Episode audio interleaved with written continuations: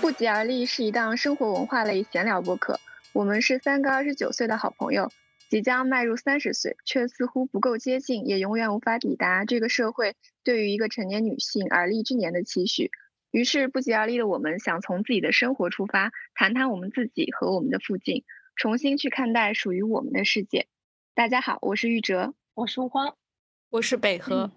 二零二二年，我们决定成立“吹火车喽”这个公众号平台，记录我们的好奇心。我们希望在偏见中寻求表达，在有限里坚持怀疑，在五花八门的选题和评论中书写我们对于这个时代的观察。不疾而立是编辑部的衍生播客，有很多无法成稿或是奇怪有趣的私人话题，我们想继续随便聊聊。今天是我们的第一期，我们的主题是情感，从八卦开始，分享和介绍我们自己。聊聊彼此人生不同阶段的感情经历和境遇，那些优质的或者糟糕的亲密关系分别是什么样的，以及对于现在的我们而言，亲密关系到底意味着什么？它重要吗？我们如何理解？如何自我发现？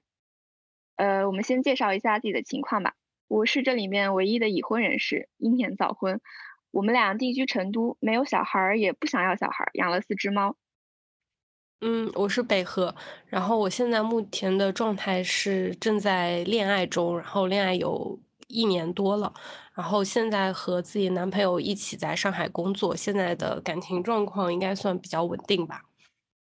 嗯，我是吴荒，现在是单身的一个状况，单身已经嗯好几年了吧，嗯，大概从这个要看怎么算了。嗯，之前的情感经历可以说可以说比较丰富吧，因为之前在美国上大学的时候，有接受了一些约会文化的熏陶，呃，所以很难去界定这种感情的关系。但如果要放在嗯我们这种比较主流的语境当中的话，我正式的恋爱关系大概在三段左右，就是属于比较长的那种。嗯，这三段恋爱关系就是好像都集中在你大学毕业之前，是吧？你觉得我们在就是年少的时时候，或者说就是青春期的情感经历，会对我们往后的人生有重大影响吗？那肯定呀。嗯嗯，我觉得就是尤其是比较小的时候啊，刚刚开始谈恋爱，我可能开始谈恋爱比较早，我是十五岁，大概初中毕业，嗯，高中的时候就开始谈恋爱，然后。嗯，正比较多一点的，可能大学的时候开始谈恋爱，这其实都是性别和情感认知的一个塑形期嘛。我觉我自己是觉得学生时代的感情对我都挺有影响的。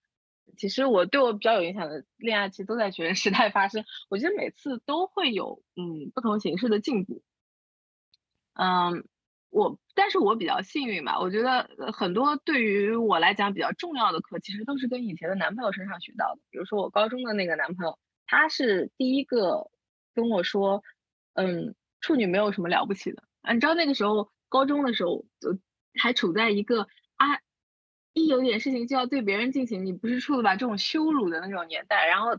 然后就是，无论你有一个接受一个什么样的环境，说的有多么好听，你其实是对于一个女孩子来讲，是比不上你当时的男朋友来跟你讲说啊，这个不是一个非常重要的东西，并且他告诉我说，如果以后的男生对你有这种要求的话，那他肯定是有问题的。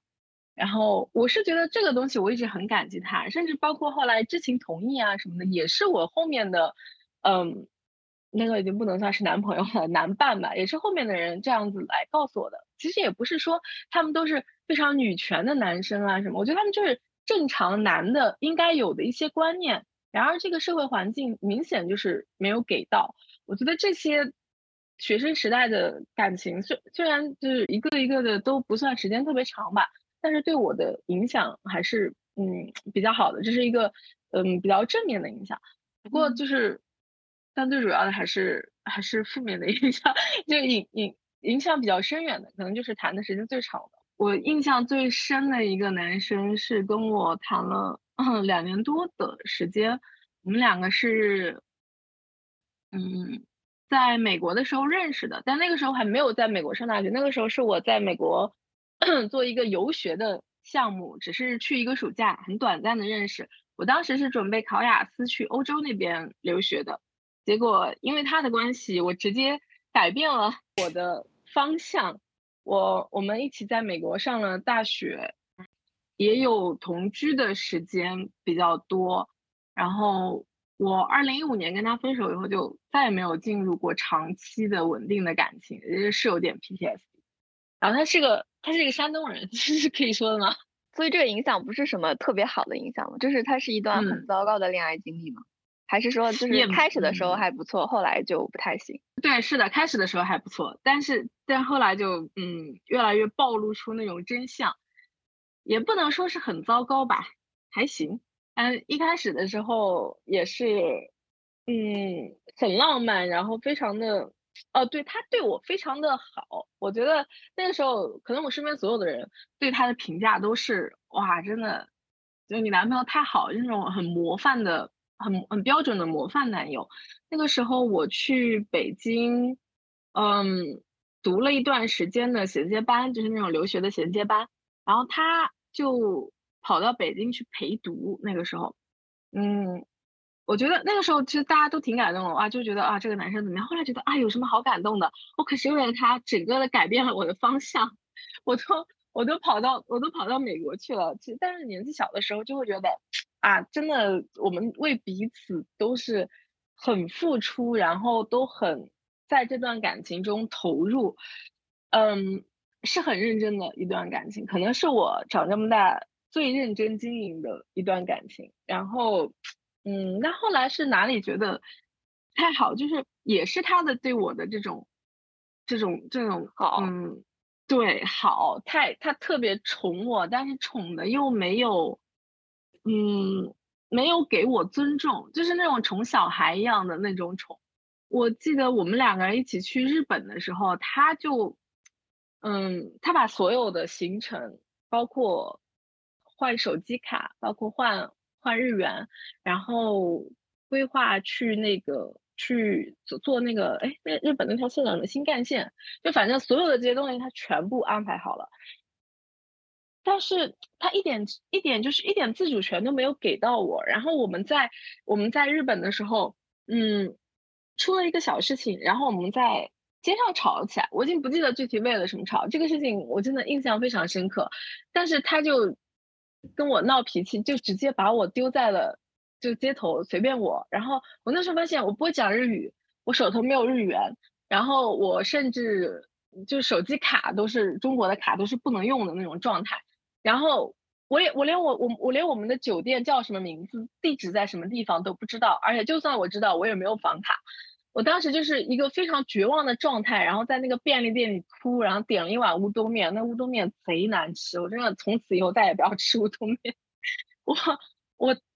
我就是对这件事情印象非常深刻。就他虽然让我什么都不用操心，但是我跟他吵架的时候没有一个可以离开的地方。呃，尤其是这种情况到后来，我等我们一起到了美国以后，就是会加剧了。然后那个时候他嗯。他不让我，他不需要，他说我不，我不需要学开车。但其实你开车在美国是一个非常非常必须的基本的技能。那哪怕你没有车，你也要会开，这样你可以借朋友的车或者去租车。因为美国的那个公共交通没有那么的发达嘛。然后那个时候我跟他在一起的时候，所有的生活重心都是围绕着他转的。他的朋友，然后他什么时候学校放假？因为我们两个人的学校不一样。呃，一切都围绕着他转。我跟朋友出去吃个饭，或者说是，嗯，晚上去个酒吧，然后时间晚了就必须让他来接。他来接的时候，他就可以表达不高兴。他不高兴，他就可以给我脸色，然后就当着我朋友的面就可以这样子，让我觉得自己非常的寄人篱下，你知道吗？有那种感觉。但实际上我们就是很平等的，我们甚至就像一个合租的关系啊，不应该是这个样子。所以我非常的。越来越越来越难受。我我其实从日本回去以后那段时间，我就已经想跟他分手了。但是我们从日本后日本后面日本之行后面接紧接着就是马上去美国。嗯，我犹豫了很长一段时间，但是因为觉得我们都已经一起跑到美国，那个时候我我妈妈已经知道了我们的感情关系，然后我妈妈也是呃非常指望他能够在异国他乡照顾我。我就觉得。分手有点不太好，就忍住了。然后结果后面的一年的时间越来越糟糕，越来越糟糕。我们两个人分手的一个契机，就是因为二零一五年的时候，美国通过了那个同性恋的婚姻法案，甚至不是全国吧，好像几个州吧，我不太记得了。然后我们因为这个大吵了一架，他是他很恐同，他非常的恐同。然后在我们争论的这个过程当中，他又去习惯性的矮化我，然后就是用一种我宠爱你，所以我才不跟你计较的那种口吻，就是哎，我们不用吵了，我们都不是同性恋，我们为什么要为了这种事情？就是，然后又试图给我买。嗯，小礼物或者是怎么样，又又试图用这种方式，然后我这个时候就已经觉得我不接受了，我就觉得你你就是讲不过我，然后你的思辨能力和共情能力都非常的差，你完全活在自己的优越感里面，特别自以为是的一个人，你为什么能够觉得你来给我就是，哎，他比我大了四岁啊，这个忘记讲了，他比我大了四岁，所以我就觉得你为什么会觉得你的，嗯。各方面就优于我，能够来指导我，能够来跌我。我觉得，嗯，这就这件事情以后，我们吵到后来就分手了。然后他 从来不觉得这是他的问题，他跟我分手以后一直在指责是我的性格太差，甚至就是把，嗯，非常小气。他把他把当时送我的礼物没有要回去啊，但是他把就是准备送给我但还没有机会给到我的那个礼物全部都扔掉了。有一些甚至不是礼物，是我问他，让他先替我帮帮我买的，因为那时候他是提前从提前从呃国内出发去美国嘛，然后我让他在机场帮我买的，从来没有说那是礼物。我说如果我们分手的话，那就算代购，我可以把钱给你，然后你把你把我想要的东西给我。不，他把我的东西都扔了，当时，然后问我要了一个我们俩合租的一个。押金的费用，然后让我跟他平摊啊！我当时就是觉得，他对我之前的那种好、那种大方、那种随时不需要我付钱的那种状态，真的是全都是有代价的。就是是让我见识到了一个，嗯，反正自从他以后，我现在我就是觉得那种，嗯，互联网上那种，哎呀，我男朋友特别疼我，我老公特别疼我，这种娇妻叙事，我都觉得有点那么不对，不太对劲了。所以就是就是你妈觉得她可以照顾你，或者你受这种宠爱，其实就是控制的一部分。就是她她爱你的时候，她可以呃什么都什什么都答应你，什么都承诺你。但这种就是需要以控制你为前提，就是所以你会感觉到不舒服。那就是你也说你一开始在日本的时候就想跟他分手，但那个时候没有逃离嘛？你觉得就是你放到现在，就是我觉得应该完全不会是这样吧？那肯定不可能，现在早就一脚踹开了，怎么会有怎么会有这种事情？我现在，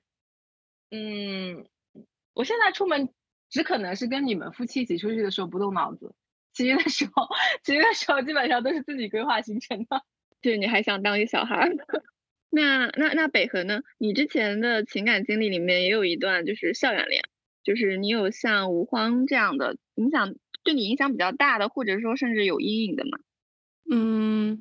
好像没有这么大阴影哦，就是我不太知道应该如何评估这个影响。我的这段情呃校园恋爱呢，其实就是我的大学的，应该算是学长，然后比我大一届。其实他就是那种很青涩的校园初恋，就是真的非常非常青涩。然后应该也就是。呃，从正式确立关系到分手，应该就两个月。前面会有一些比较暧昧的时期，因为其实我这个人在之前在感情上也确实比较晚熟，就是呃，可能在大学之前我也没有怎么把心思太多的心思放在就是呃感情上啊什么的，所以就是那个时候完全是一种嗯，不太知道要怎么去相处的那种。那种状态吧，就是真的非常非常青涩。但是其实我现在回想来看嘛，就是我觉得，就是这个这个人他很好，然后他是一直很尊重人，就是尊重女性的那种状态。包括之之我们之间的一些相处，其实也能看到一些细节吧。就比如说之前大学的时候，我们那个宿舍区是。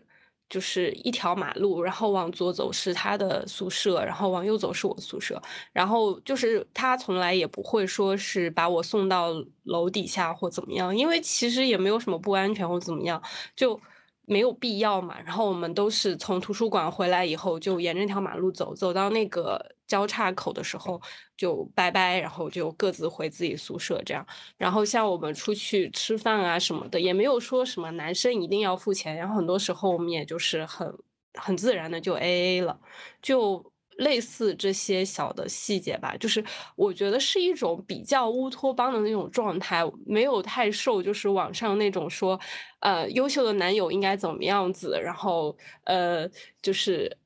满分的那种男友应该做为女朋友做些什么，就是几乎没有受那些言论或者那些就是网上那些东西的影响，就是非常青涩、非常浪漫的那种校园恋爱。其实超超浪漫，我记得我记得超清楚，我都不知道那个时候你们是正式在一起的，还是还是在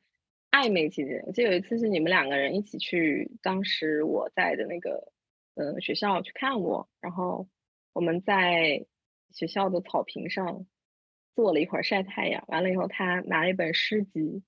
给我们念，我当时都愣了，就是我觉得这应该是。那个时候，就真的听起来会显得我们很老，因为这好像是八九十年代才会有的那种剧情，是老狼他们在老狼那一代人在清华校园干的事情，就差拿一把吉他。但其实那个时候也已经是，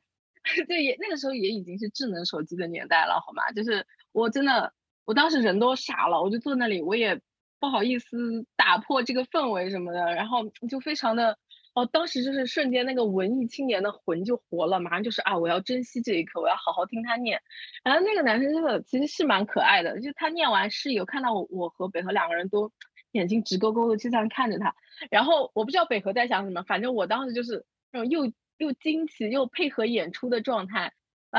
他自己都他他自己都不好意思，他笑了一下说从来没有人这样认真的听我念过诗，然后就 他真的真的很可爱。是很可爱的一个男孩子，我当时记得他念的是什么诗吗？啊，都不记得。好吧，这不重要。没没有人在真的认真听那个诗的内容，都沉浸在那刻的氛围里，好吗？没有啊，我在认真听啊。我当时听的很认真，但是我已经忘了是什么诗了。就是内容不重要，当下的氛围比较重要。对，这就是他们两个人是。是比较认真的在就是处理这个眼前的事，只有我是在那个场景里面配合演出，但是也很美好，我觉得就是还蛮珍贵的，因为，嗯，其实分手的原因其实主要我觉得还是因为我们的感情属于一种就是很青涩的状态，然后也不知道朦胧了，对对，然后不知道怎么样去处理这个两性之间的关系吧，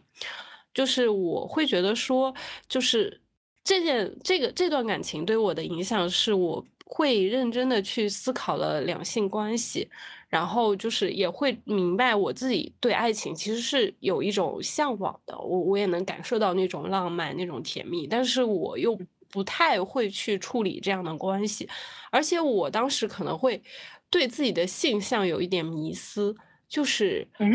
我会觉得说就是我喜欢他，但是呢。嗯，我会去思考我对他的喜欢跟我对其他人或者其他性别的习惯有没有区别，对。然后我我喜欢他，就是跟他是男性有没有关系等等，就是可能想的比较多嘛。那个时候比较年轻，就会有一些胡思乱想。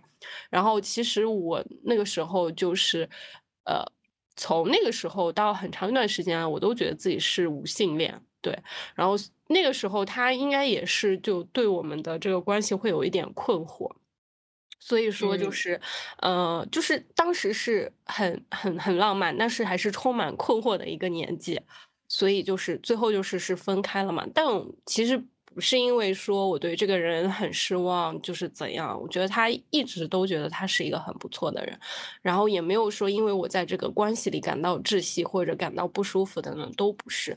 嗯，总的来说就是可能没有一个传统意义上那种所谓的好的结局，但是现在回忆起来感觉还是挺好的，并且就是自己由此也思考了很多，也成长了。嗯，他就那个时候，嗯大家都是处在一个感情的探索期，对自己的就是性嗯向呀，然后对别人的这种感情。真的吗？你们那么早就开始探索自己的性向了吗？我觉得，我觉得我探索性向都是要很多后很后面的事情了，也没有很后面吧，但反正，反正我记得我可能高中啊什么的开始开始谈恋爱的时候，就是很正常的跟男的谈恋爱，我从来没有思考过性向这个问题。但是你在高中的时候，不会就嗯是对某个女生或者就是就是你会特别欣赏她，然后那你不会也会怀疑对她这种喜欢跟对男生的喜欢有什么区别？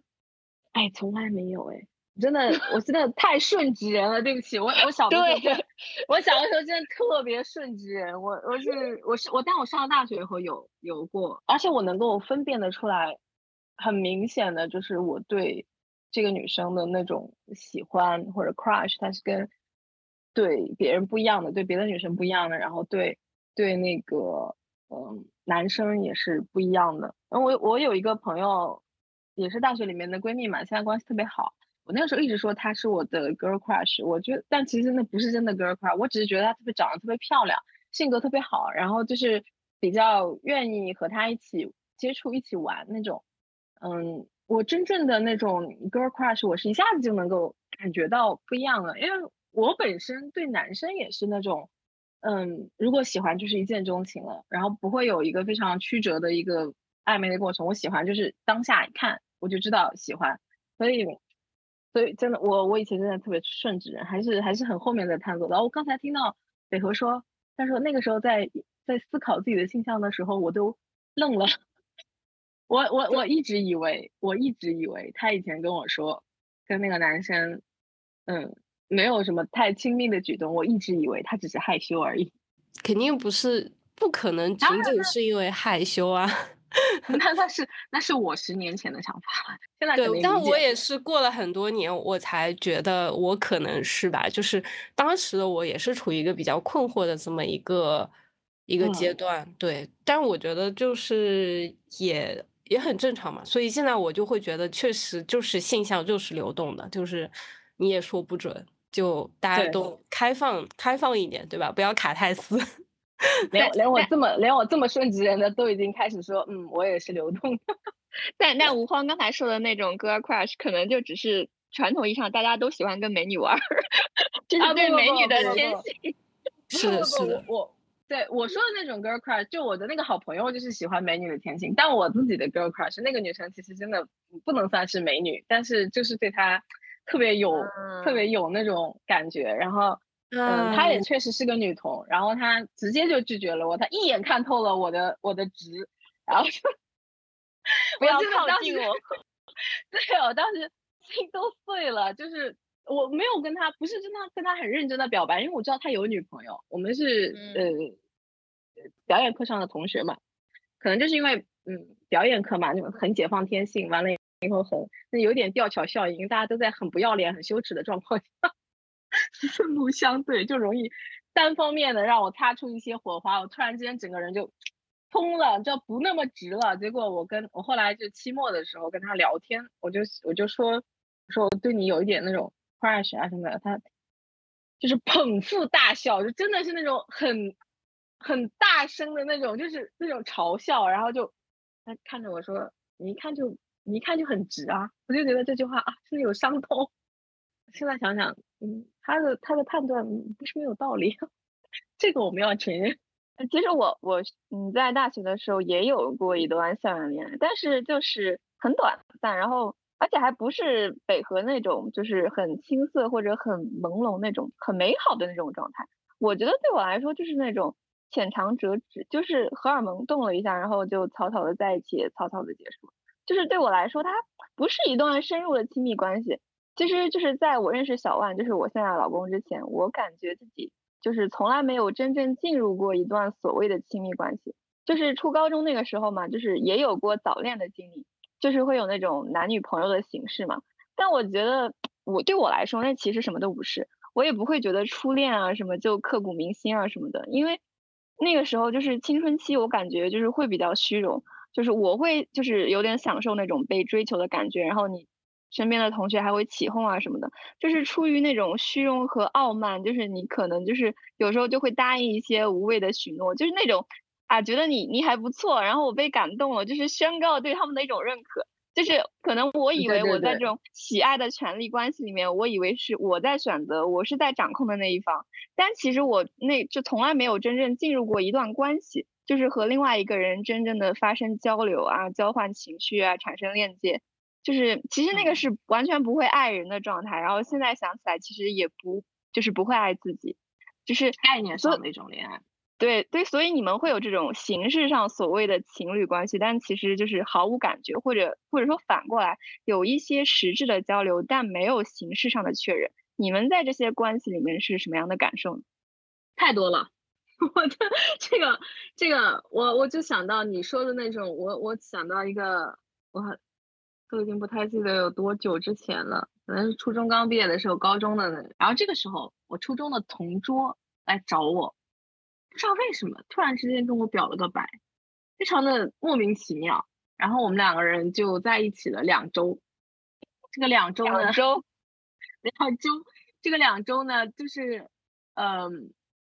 没有见到面，因为我们考到了不同的高中。然后手机也是平常是没收的状态，只有周末可以拿到。我们那时候是用 QQ 聊天，就是这个两周的时间，基本上就是一种我很难去形容那种状态，就是。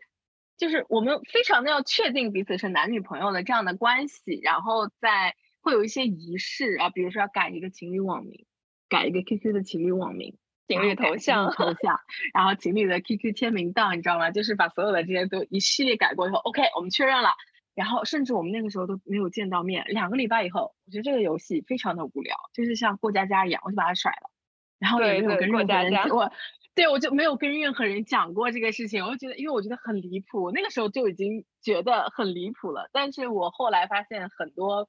嗯，身边的人可能一直到大学，他还是这种状态。他的对于这种，嗯，尤其是对于改情侣网名这个事情，非常的执着啊。以前是改 QQ，现在是全平台都要改，包括微博和小红书。我就不知道这个定义对不对，但是我所谓这种概念上的恋爱，就是特别的，嗯，有很多的仪式感。所谓的仪式感啊，就比如说，但是它就往往只有仪式感。哎，对，就是他会要求，通常是要求男性啊，通常要求男性，就比如说，嗯，你在五二零，然后情人节，各种各样，还有我生日，各种各样的时间，你要给我，呃，发不同的。不同数额的这个红包，然后要么五二零，要么一生一世，呃，要么呢就是我下班了你要来接我，然后你的副驾不能够让别的女人坐，就这种特别形式的要求，但是他没有办法去要求一个男的真正尊重自己，甚至很多女生她甚至都不知道怎怎么样是被尊重的，然后就会，哎，提出这种特别特别多、特别繁琐的要求，然后，嗯，搞得男生。就整天在后面抱怨，但你觉得这些东西对于一个人来说很难做到吗？我觉得这都是，这是，这是不难做到的。比起真正的要求，这些男的其实已经是在占占便宜了。然而他们有了很多的借口来说，哎呀，我已经做了很多了。就是我觉得这种东西啊，是在给，是在给男生台阶下。我是非常，我不太认同这种所谓的标准范式的感情。然后我觉得这种所谓的标准和别人也要的我也要有啊，这种东西其实都是我自己是看的比较开的。嗯，很多人就是会觉得，那如果你单身了这么长时间的话，你看到情人节啊，会别人有红包啊，你会不会羡慕嫉妒啊什么的？尤其我妈妈，我妈妈会这么想，妈妈她就是属于会这么想的。我真的很难去解释这个东西。呃，但是但是我们把这个事情倒过来讲。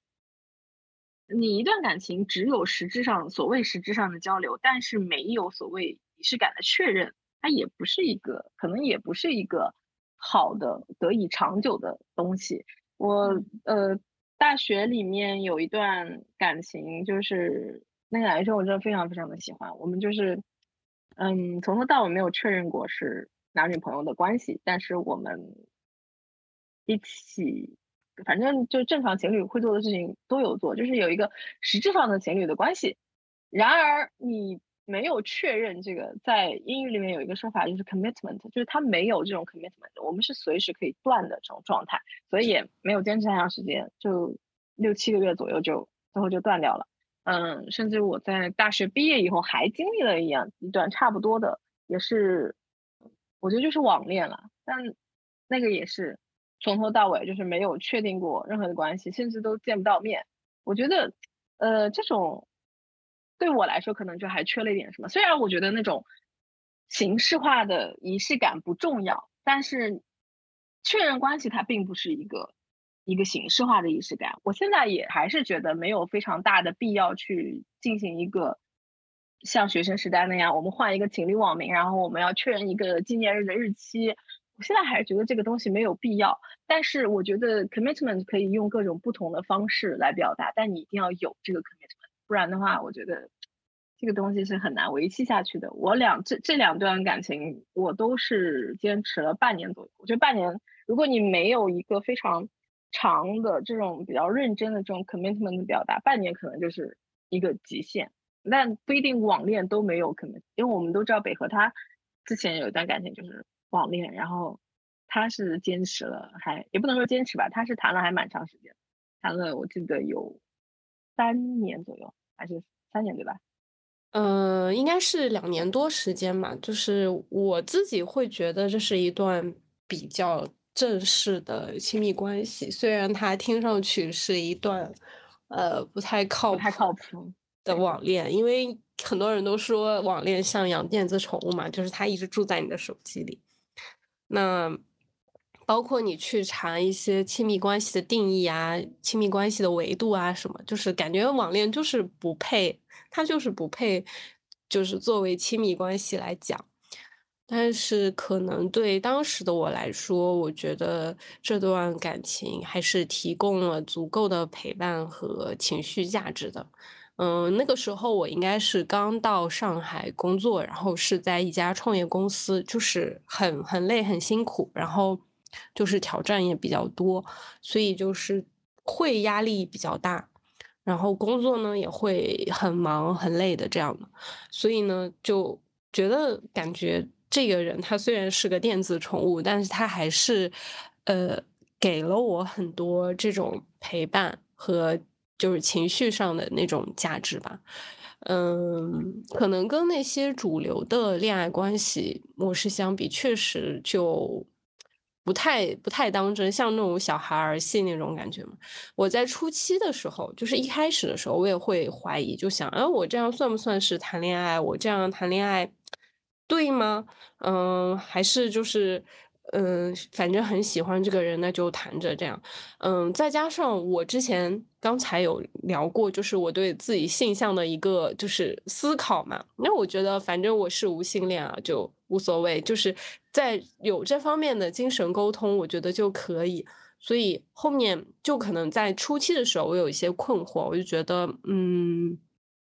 那我是我是可能没有在。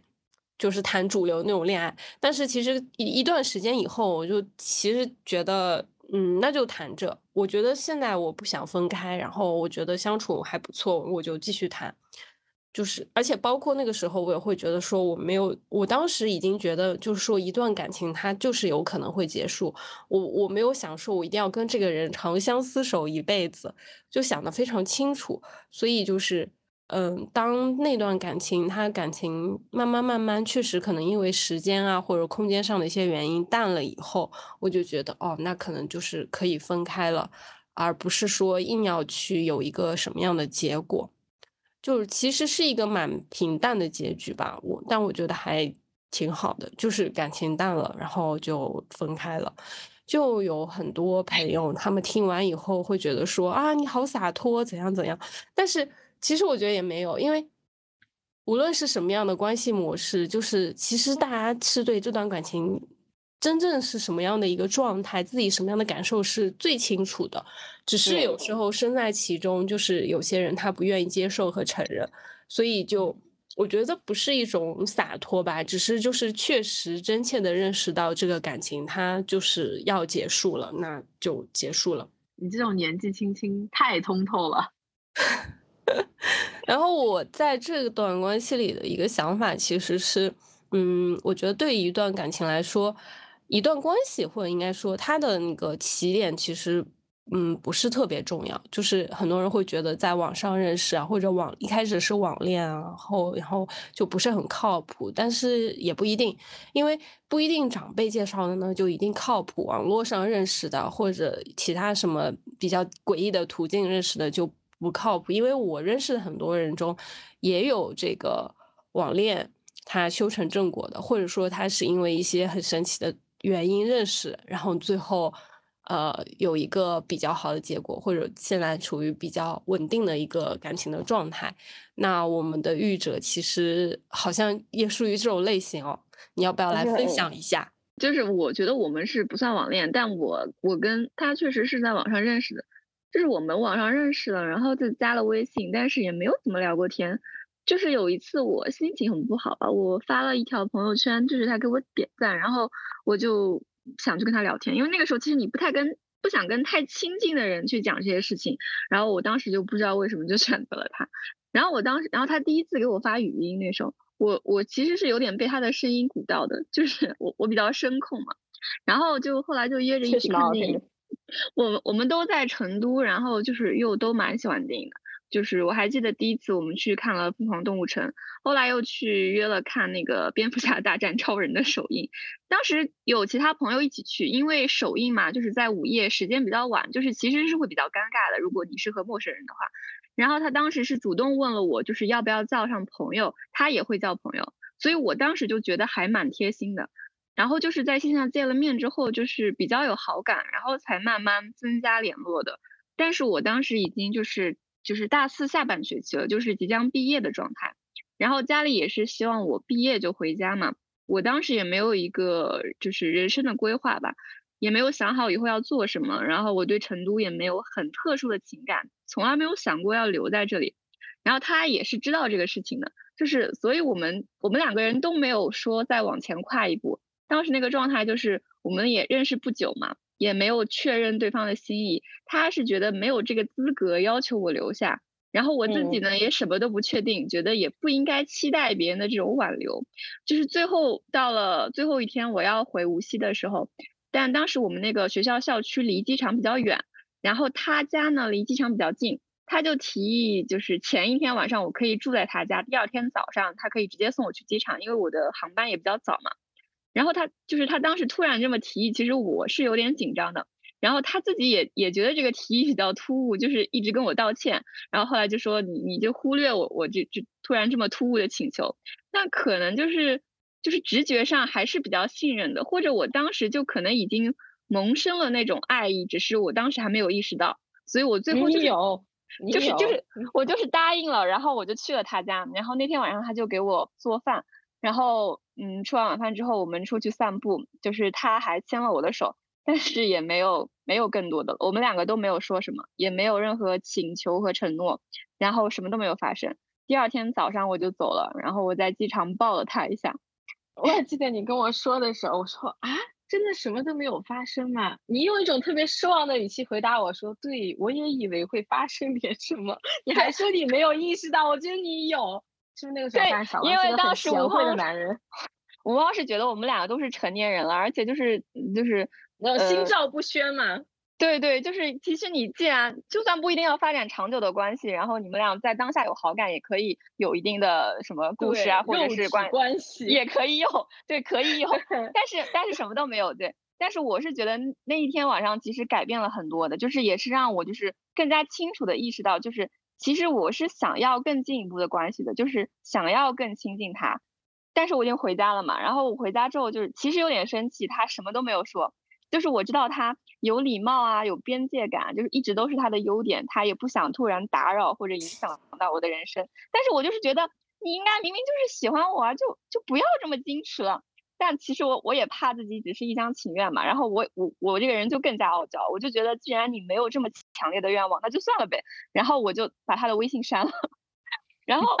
因为我回家之后也是就是各方面都陷入了一种就是低谷，然后情绪上面也是就是比较崩溃，我就不想留这个念想。然后删之前我还给他分享了一首歌，就是南方二重唱的《不唱不告而别》，里面有句歌词就是不想在你的世界，我的世界留下希望的牵连。就是那个那个时候想想自己是真的有点抓马的，但我但我那段时间是真的很低沉，然后有一点崩溃。后来就发生了一些事情，然后我就住院了。但是我结果我遇到那个主治医生呢，就是声音和长相都有一点像他，可能只是我的错觉，但当时我就是觉得怎么会这么像？就是为什么又要让我想起他？我我就和吴荒就是提了一句。我就说，哎，我我的那个医生有点像我在成都认识的那个男生，然然后这个 女的呢，她她也是真的真的很爱我，她当因为我当时的状态真的很糟，她很想把我从那个泥沼里面拽出来，然后她就我当时主要去我的社交网站，我当时是为了八，我以为你是爱爱你爱你爱你爱你爱你，有有有那么一小部分是为了八卦一下，但是这个事情真的非常非常的巧，但是我去了。主要是因为小万他实在是这个人，他这个人的 ID 都实在太有特色了，好吗？我去你的社交网站随便一拉，我就看到有一个人的 ID 叫万岁爷。在这里是要打码？不用打，不用打码，真的，你因为大家都知道他是小万，你把万岁爷这个 ID 放出来，他就不能明白这其中的搞笑。我真的觉得就是是个人来都会知道这个人就是他哎，然后我就点进去看，结果让我看到了什么？让我看到了，让我看到了玉哲朋友圈的内容，就是呃，玉哲的朋友圈发了一个，那时候他把他拉黑了嘛，然后删了，单删没有删了。哦，删了，然后但是呢，朋友圈的他的朋友圈当时还是对陌生人可见十条的，然后朋友圈的第一条是最近发的吧，那个时候是两个礼拜呃一个礼拜之内发的，完了以后一句话，然后我就看到小万同学啊，小万同学就是隔空回复了那一句话。那句话没有在说他，但这个男的隔空心疼了一句，在那里发了一条微博。我一看时间，昨天发的。我说好家伙，这两个人在这里隔空对话，这个鱼雁传情，但是彼此又不知道。然后我就去给他发一条微信，我我就给他发一条私信，我真的就是试探着试一下，然后。我一般我一般不是这么多事的人，我必须跟大家讲明白，我一般不会这么多事。然后我去给他发了以后，结果居然就成了，我也没有想到，我就做就这么简简单单做了我人生最大的一件功德。对对，然后就是他收到了就是就是吴荒的私信之后，他就知道就是我其实也是有在想着他的嘛，然后他后来就给我发了一条很长的私信。就是大概就是说，就是当时不他不够勇敢，我们能不能就是重新认识一下？然后我当时一下子就哭了，就是，但是我我就我我就我就回复他，感人，我就回复他，我说我可能已经不是你当初认识的那个样子了。然后他说没关系，然后他就直接飞来，就是飞到无锡来武大找我，然后我们就确确认了关系，然后我就跟他去了成都。那个时候我妈也是，就是被我的状态吓到了，她就愿意放我走了。因为放在以前，她是不愿意我离开她身边的嘛。我就在成都找了工作，然后我们就住在一起。嗯，半年之后我们就去领证了。那个时候我好像也就二十四岁，真的英年早婚。对的。然后我当时我还有一次我们在北京，呃，好像在喝酒吧。然后我就跟吴荒说，哦，不是那个时候是我好像我发微博说，我说其实结婚是我做过最叛逆的事情。因为我结这个婚就是完全没有想过后果，就是也不能说没有想，就是我好像没有那么在乎。因为正常来说，就是结婚是一个你需要你反复思考、左右左右衡量的重大决定嘛。就是你要想好，你也许会失败，也许会受挫，然后你的人生也许会变得一团糟，从此陷入深渊。但我当时就是无所谓，结就结，试试一试呗。因为同居的那段时间也让我感。就是感觉到稳定的关系，其实就第一次觉得就是很舒服，然后也很幸福。就是虽然我知道结婚肯定跟谈恋爱不一样嘛，但我其实也从来没有期待过它会有一个很好的结果。我也不相信就是什么永恒啊这些东西，我就是觉得无所谓。可能就是当你觉得自己已经在深渊里的时候，你并不害怕另一个深另一个深渊。对，但是对于父母来，贤惠的男人。但是对于父母来说呢，就是你结婚了，好像就是。你在什么年纪做了什么事情，就是你是符合这个社会的传统期待的。但是我之前就是一直在偏离他们想象中的期待的这个轨道，做了很多很叛逆的事情。然后他们好像觉得一下子就是觉得我懂事了，然后回归正轨了。但其实不是的，我从小就是对家庭这个概念就是很排斥。然后我觉得我我父母的婚姻也是，就是全是鸡毛蒜皮的这种仇恨啊、痛苦啊什么。我觉得我和我哥都是受害者。我对婚姻没有任何美好的幻想，但我对自己的人生还有期待，所以结婚是我绝对不想做的事情。在这个意义上，我觉得就是进入婚姻是我对自己最大的叛变。然后对对我父母和对于身边的人来说呢，就是给了他们这种我想要好好生活，我想好好做人的信号。但其实我根本就不在乎，就是也是对他们最大的欺骗。就是所以我说，结婚其实是我做过最叛逆的事情。记得那时候我问你，我说如果就这段婚姻变坏了，就是他变得。像你最厌恶的那种东西一样，他变质了，然后这个男人也证明了他就是一个普通男人，甚至去变心或者是怎么样，你怎么办？你回答我把他杀了呀？后面还有一句呢，把他杀了，我去跳楼。是的，这个我我这是同归于尽，好魄力，好魄力。听完我觉得嗯。可以，我放心了。你但凡有这种魄力，我就不不担心你变成那种就是在婚姻里面被搓磨干净的那种女人，我放心了。我其实觉得怎么说呢，预设结婚我确实是没有想到。当时我虽然我我本人是红娘啊，但是我我我以为就是他们就是谈个，因为我觉得预设根本就不会结婚，但反而北河我觉得是会结婚的。我小的时候不能是小的时候，可能十年前学生时代，我一直觉得他是会。结婚的，因为可能是我跟玉哲的家庭原生家庭都不太，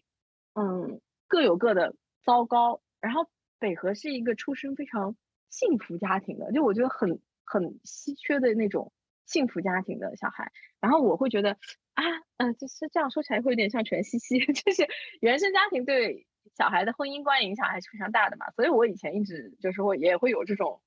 定这种。这种思维方式就是会觉得，那北河肯定会结婚，但是他反而是一个，呃，他反而现在就是不打算结婚。我现在也接受了他的想法，嗯，因为他也跟我跟我很深的谈过这个事情。你跟大家讲一下，你为什么就是虽然现在虽然现在感情非常稳定，但是还是没有这种结婚的想法。嗯，刚才就是。他们说结婚是最叛逆的事，我现在觉得就是我最坏的打算是结婚，因为 就是，因为就是可能我自己个人是不想结的，然后就是在我跟我现在的对象正式确定关系之前，其实我们也讨论了一些就是跟婚姻相关的话题，就是包括对婚姻的理解啊什么的，我们都不想结婚，也不想生孩子。然后就一般人可能听到这种就会觉得啊，这段的感情好不靠谱啊什么。然后当时我我们两个的想法就是啊，还有这种好事，就是当知道了对方也并不想结婚、不想生孩子这个以后，就觉得嗯，又又给他加分了，就这种相见恨晚。是的，是的。然后就我现在觉得我目前的恋爱状态就挺好的嘛。然后，因为我会觉得说，就是虽然我出生在一个就是可能很多人觉得是很幸福的家庭，很羡慕，也对，也也没有很很幸福。就是我是觉得是那种对，就是很多人会认为那种很很正常的，也是幸福的，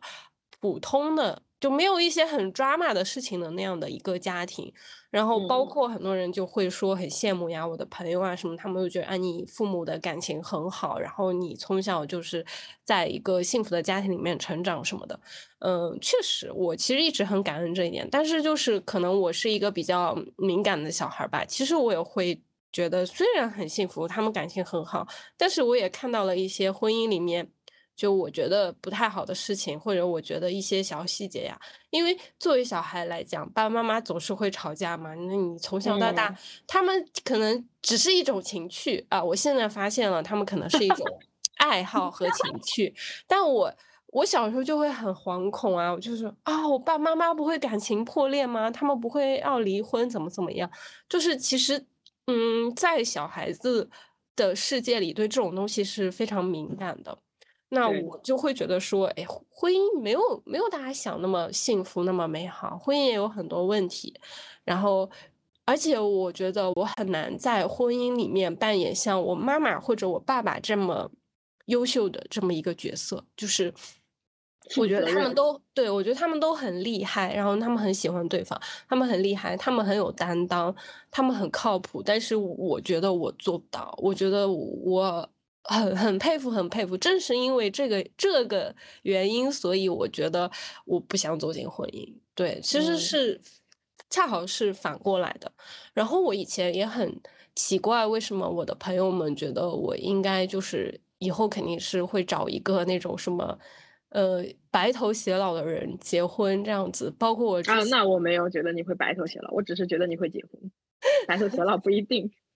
就是会有朋友会这么觉得吧，就是我嗯。会我我也很奇怪啊，为什么大家会这么想？包括就是，呃，我之前在网恋嘛，就刚刚有说过，就是网恋的时嗯。候，大家就会觉得，啊，这个好不靠谱啊，你们什么时候就是要叫要要住到一起去，然后什么时候要结婚什么，别人就会有这样担忧。但是其实我完全都没有往那方面想，我觉得，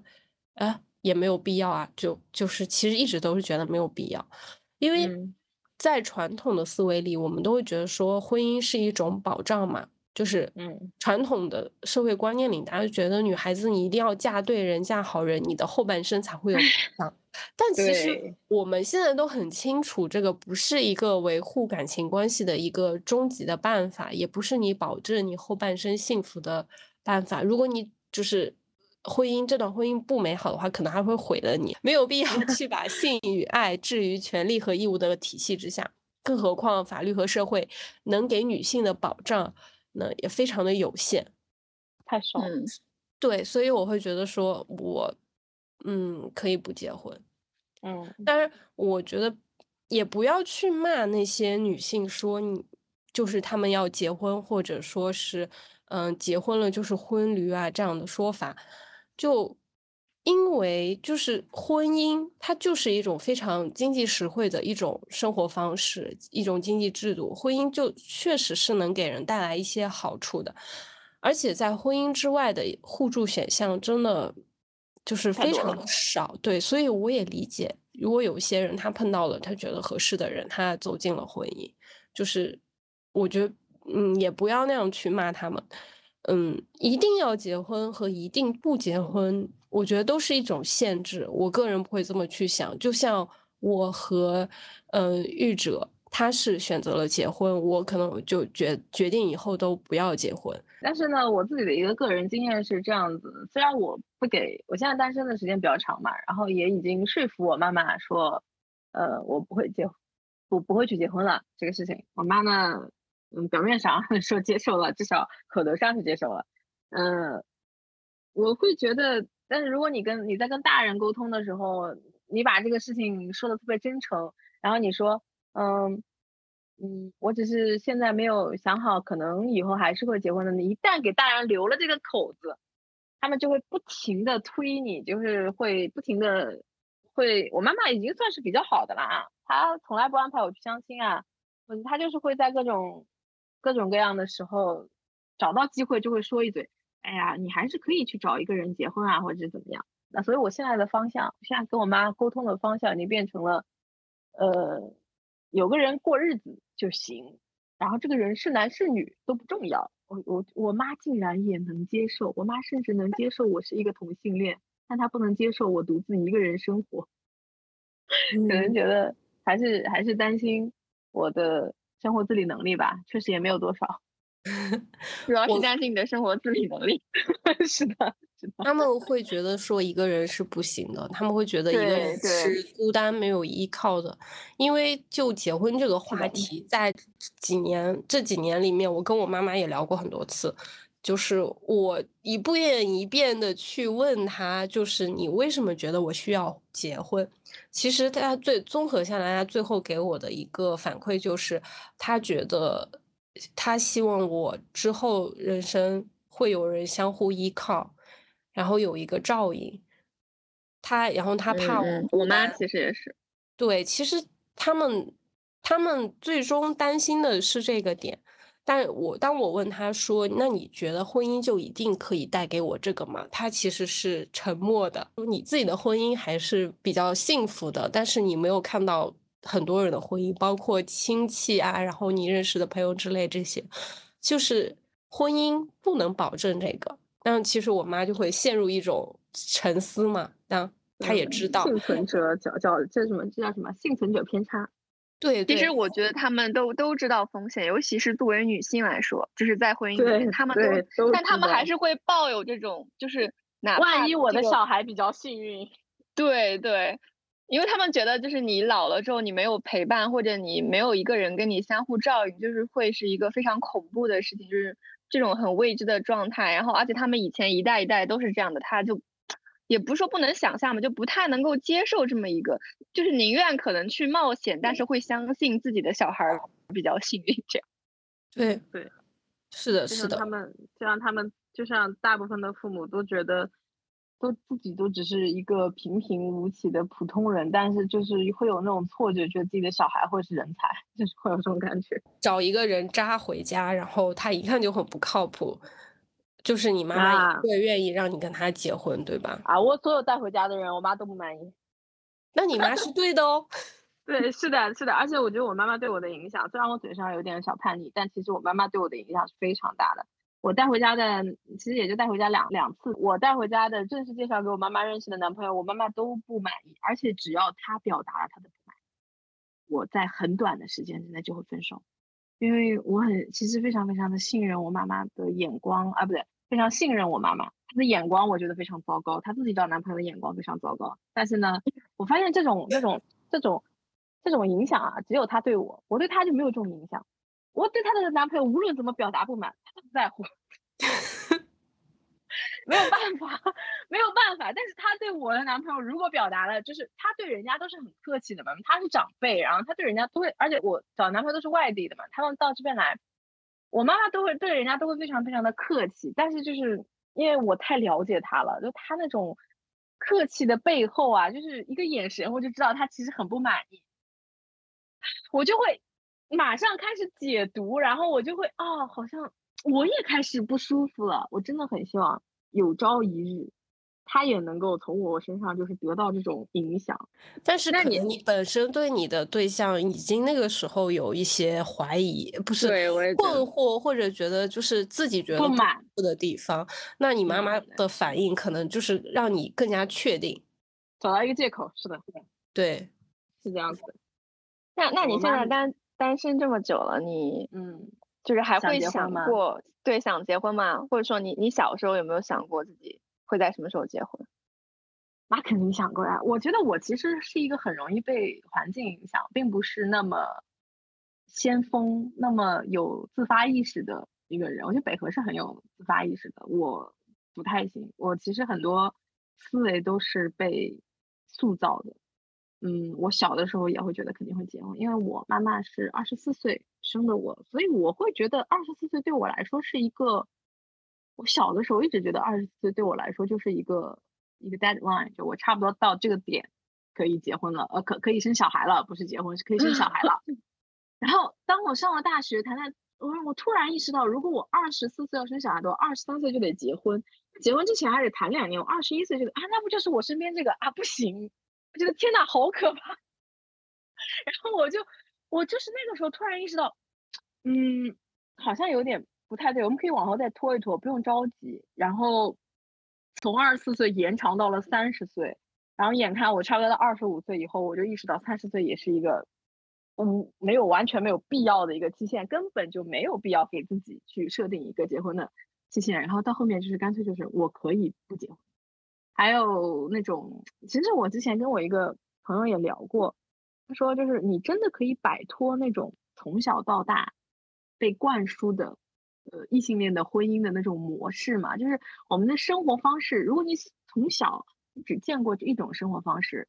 你怎么去想象别的生活方式？你真的就是内心没有那种对于平凡的生活的渴望吗？那种幸福的家庭生活的渴望吗？肯定有啊。我是差不多，反正那段时间也是二十五岁，那段时间也是我身边的朋友都在陆陆续续的结婚，包括你啊，也是大家都在 不好意思，会 对也会给我，我接受你的道歉，也会也会给我造成一点点的那种就是迫使吧，就会就会有一点有一点很小的压力。我记得有一段时间，那时候我还没有辞职，然后我在上班，通勤非常通勤的时间非常漫长，然后起得非常非常早。那个时候，我我我会突然觉得自己的生活非常的平庸，跟我小的时候想象的完全不一样。那种平庸，甚至已经不是让我自我厌恶我的平庸，而是感到疲惫，就我已经挣扎不动了。然后那时候我就想，干脆找个人结婚吧，就反正我都已经这个三点一线，然后我都已经选择进入这种。庸常的生活了，我为什么不在这种生活里面再寻找一些寄托啊也好，或者说是干脆去去平庸的更彻底一点？我甚至是有这种感觉，那这种冲动辞职了以后就完全没有了，就是还好辞职，辞职之后找到了自我，对，辞职之后找到了时间，找到了自我，找到了价值，我就是完全已经不会再有这种冲动了。其实我觉得有意思的一点啊，很多人会觉得。哎呀，你，你就是女孩子，年纪到了以后，你就会非常紧张啊，就会非常想要结婚。我觉得完全不是这样。我，嗯，我第一次被求婚的时候只有十九岁，是当时还在上学嘛，并不是那个跟我一起去美国的男朋友啊，是之前一个。嗯，我们当时去爬了泰山，然后在泰山上看了日出，那个爬了晚上爬上去的嘛。然后就很黑，然后一只手拉手，呃，到了山顶上面非常的冷，然后我们两个人共享了一件军大衣，租来的特别臭，还就这种给你们描绘一下这种场景，又累，然后又又又不能睡觉，又冷，然后军大衣还特别臭，我们就这样相拥在一起，然后他突然跟我求婚，就日出的时候突然跟我求婚，他可能觉得这是一个很浪漫的场景，但是我当时满脑子就是你有病吧。这样讲，这样讲可能不太不太礼貌，但是我我当时心里面就是很不满，非常的不满，甚至有种被激怒的感觉。我觉得啊，可能可能，我后来想，他可能是在开玩笑。结果过了一段，结果后来我在了解这个事情的时候，他不是在开玩笑，但是他已经意识到我不可能答应，所以他就呃就说我们不要再提这个事情了。他还很受伤，啊你在受伤什么？你这么草率，你还。然后我当时觉得非常的离谱，我才十九岁，我然后第二个就是那个跟我一起在美国留学的那个男朋友就更离谱，他甚至没有一个日出的过程，他就觉得我们两个人在一起很长时间了，我也跟他我也跟他同居了，那么我们结婚是一个顺理成章的事情，他已经跟他家里人说过了，是他妈妈告诉我，说等你毕业了你们就结婚，就是是一个通知我的状态。甚至没有一个看看日出啊，搞一点仪式感。我当时就是那时候我二十一岁，我是觉得我也不是要求那种呃鲜花呀、惊喜啊，然后这种一定要有大钻戒啊这种求婚，而是我意识到一个问题，我觉得好像对于在一段感情里面，男的更普遍的是非常迫切的想要去结婚的一个状态。我觉得对，其实男性他他会更想要结婚，但是女性她往往体现的更想要结婚或者要进入婚姻，就是被社会灌输的，或者是这个环境，就是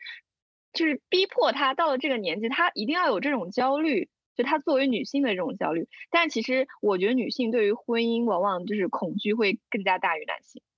是的，是的，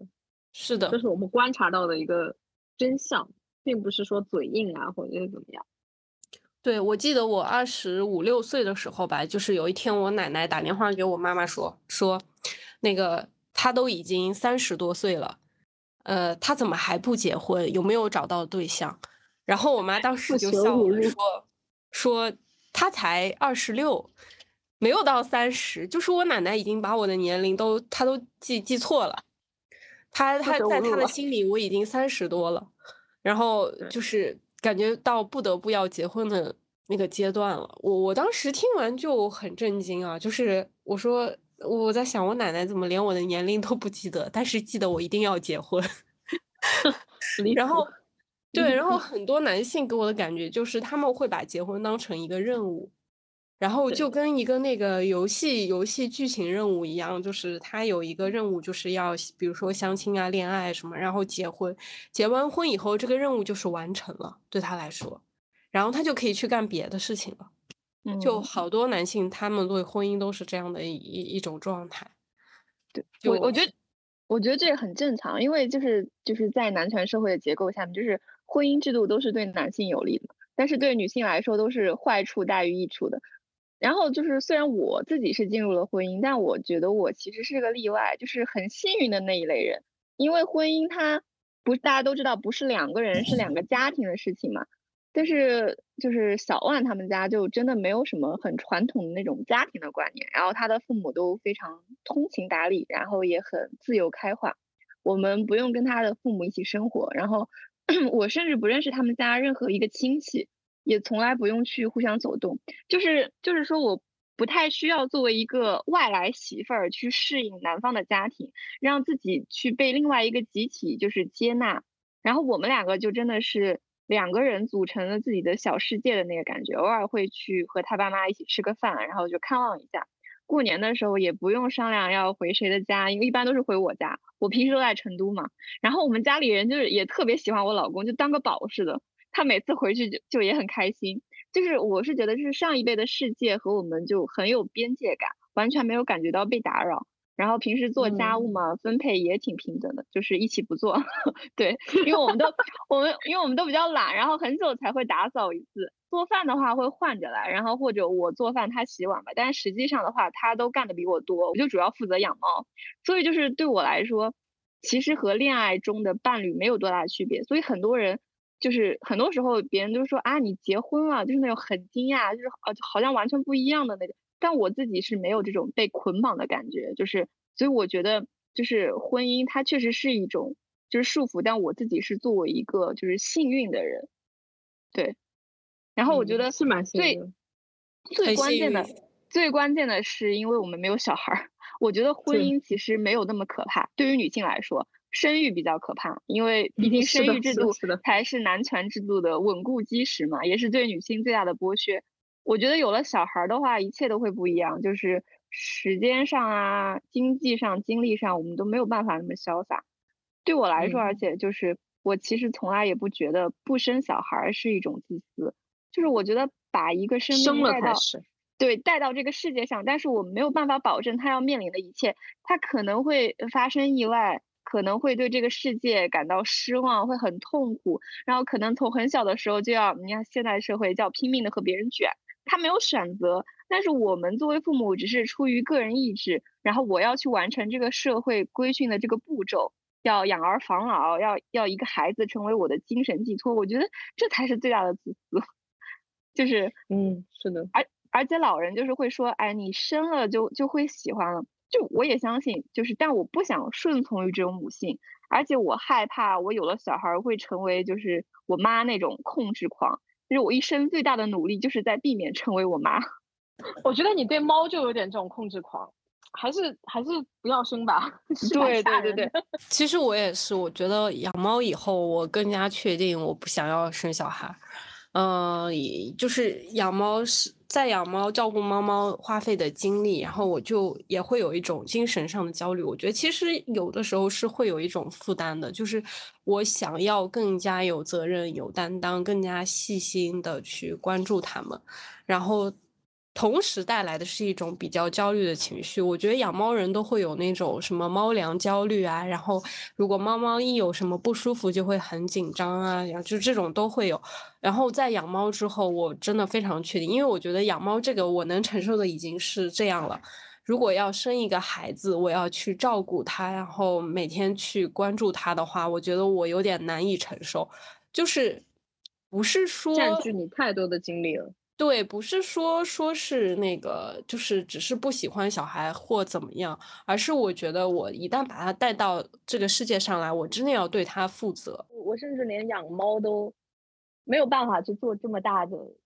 就是你们你们虽然说恐惧生小孩，但是至少你们还对宠物有承担这个责任。我甚至都没有能力去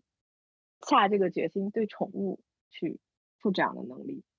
呃，其实关于这个事情，我觉得还有一还有一些想补充的观点。我发现，嗯，因为我记得之前大概在二零年左右的时候，有一次玉哲跟我说，问我，他说你有没有那种所谓的生育冲动啊？就是社会上总归觉得女的到了一定年纪的自己就会想生小孩了。我说我没有，他说他也没有。然后，但是呢，我又觉得，可能比起大家来说，我并不是一个。呃，那么不喜欢小孩的人，我可能是你们当中，我觉得我我可能是最喜欢小孩的。嗯，我在因为因为从高中开始吧，我就有那参加一些课外活动啊，志愿者活动，其实都是跟小孩打交道。那时候高中的时候是跟自闭症儿童给他们做了一个慈善的活动，然后大学里呢是去给盲童，眼睛有问题的小孩，去给他们。做一些呃陪伴啊、陪伴训练的这些这些志愿者活动，我对待小孩子是比较耐心的，而且我觉得其实很多小孩都是挺可爱的，嗯，也会有不听话的小孩，但是我觉得人类幼崽整体上是一个比较可爱的一个状态，包括我的朋友、我闺蜜生的小孩，我非常的喜欢，嗯，但是我自己不会想生，我觉得很多人都很多人都会有一种顺坡下驴，就是。啊，你喜欢小孩，那你就会想要一个自己的。我觉得这是一个很，我不知道为什么会有这种理所当然的观念形成。但是在我看来，我觉得人类人类会对于这种没有抵抗能力，就是对于这种很柔弱，然后没有自己生活能力，然后很信赖你的这种人类幼崽，你都会有。保护的欲望都会有去去喜欢的这种冲动吧。人去保护孩子和弱者是一种天性吧，我这么说。但是这个东西它和母职的冲动，它和那种母性的冲动，我觉得完全是两回事情。母爱是天性，它肯定是有的，没有说这个东西它是完全凭空捏造的，它肯定是有的。但是它并不是像人们，就像社会上。所夸大的那样是一个必须的东西，我觉得，我现在觉得我还是应该不会要小孩的，因为我真的还挺挺怕疼。我觉得生育对于身体是一个非常大的损伤，而我而我自己的身体也确实 不怎么样，我感觉我应该是不会要孩子的。但是如果条件成熟的话，我可能会去嗯领养一个孩子。嗯，等到稍微年纪大一点的时候，比如说四十岁啊，或者为什么？因为。为什么会选择四十岁？因为我觉得我妈妈在对我的教育上面，我是觉得她到了差不多四十岁左右，呃，我进我青春期后期了，我觉得我妈妈才开始慢慢的通透了很多事情，然后她的控制欲啊，然后各方面的我们之间代际的隔阂和那种无法沟通的情况缓解了很多。我觉得可能人。就是要到那个年龄，经历了那么多事情，你才能够去想明白很多事情。因为现在你二十几岁生一个小孩，二十几岁还自己还是小孩，你怎么去跟一个孩子去沟通，然后怎么去缓解这种压力？我觉得可能四十岁的时候，呃，我会有这种心理状态，可以去承担一个做母亲的责任。嗯，这个时候孩子的父亲是谁？我觉得都不重要，我也可以自己带因为我就是我妈妈一个人带大的，我觉得就没有什么问题。嗯，我最好是那种需要帮助的孩子，我觉得这种这种这种状态是会比较理想的。嗯，我妈妈也觉得，就是反正小孩还是得非得自己生，对，不然的话就是这个做母亲这个事情就是不完整啊什么。我其实也不是非常认同。这样的观点，嗯，反正我感觉在这个社会上有那种说法，男尤其是男的会有那种恐惧，说男的永远生活在，嗯，养替别人养孩子的恐惧当中，但是女人不会。嗯，你去看古今中外的，比如说以前的部落也好，以前的宗族社会也好，它其实都是女人成群，女人就是。结成一个社团，互相帮助着养育下一代。他们是作为一个群体一起来做这个事情。嗯，养别人的孩子这个事情，说到底其实还是男人的，